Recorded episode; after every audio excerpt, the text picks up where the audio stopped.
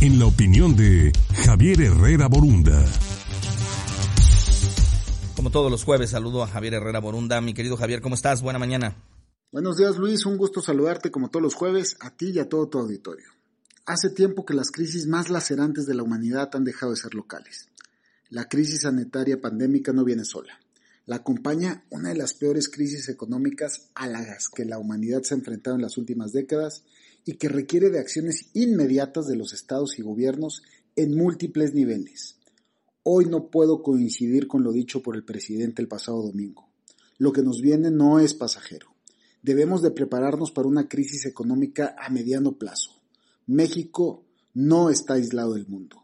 Si el virus ha golpeado con crueldad a los países asiáticos y europeos, también al gigante del norte, no veo por qué con México tenga más clemencia. Las cadenas de suministro a nivel global están rotas.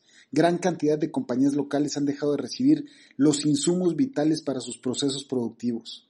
Aún no hemos entrado en la tercera fase de la pandemia, pero seguramente pronto estaremos en ella y ya son muchas las empresas que han tenido que cesar sus actividades de un día para otro y permanecer cerradas, al menos durante el periodo de la cuarentena, con la obligación de mantener su planta laboral y solventar los salarios de sus trabajadores.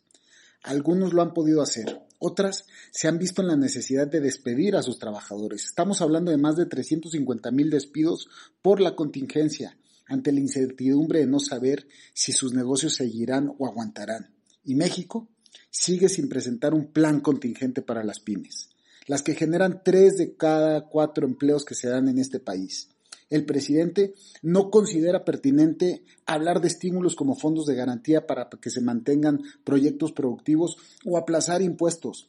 A nivel macroeconómico tampoco considera hacer uso del crédito internacional para solventar esta situación. No se trata de descubrir el hilo negro. Nuestro país no cuenta con los recursos que se necesitan para solventar una emergencia mayúscula. Aun cuando se encuentren recursos en los fideicomisos o quitándole los aguinaldos a los funcionarios o cualquier otro guardadito, la situación cambió drásticamente. Es oportuno rectificar. Lo que urge es actuar con todas las medidas económicas posibles, incluidas las anticíclicas. México no puede estar estancado económicamente y con el riesgo de perder miles de empresas.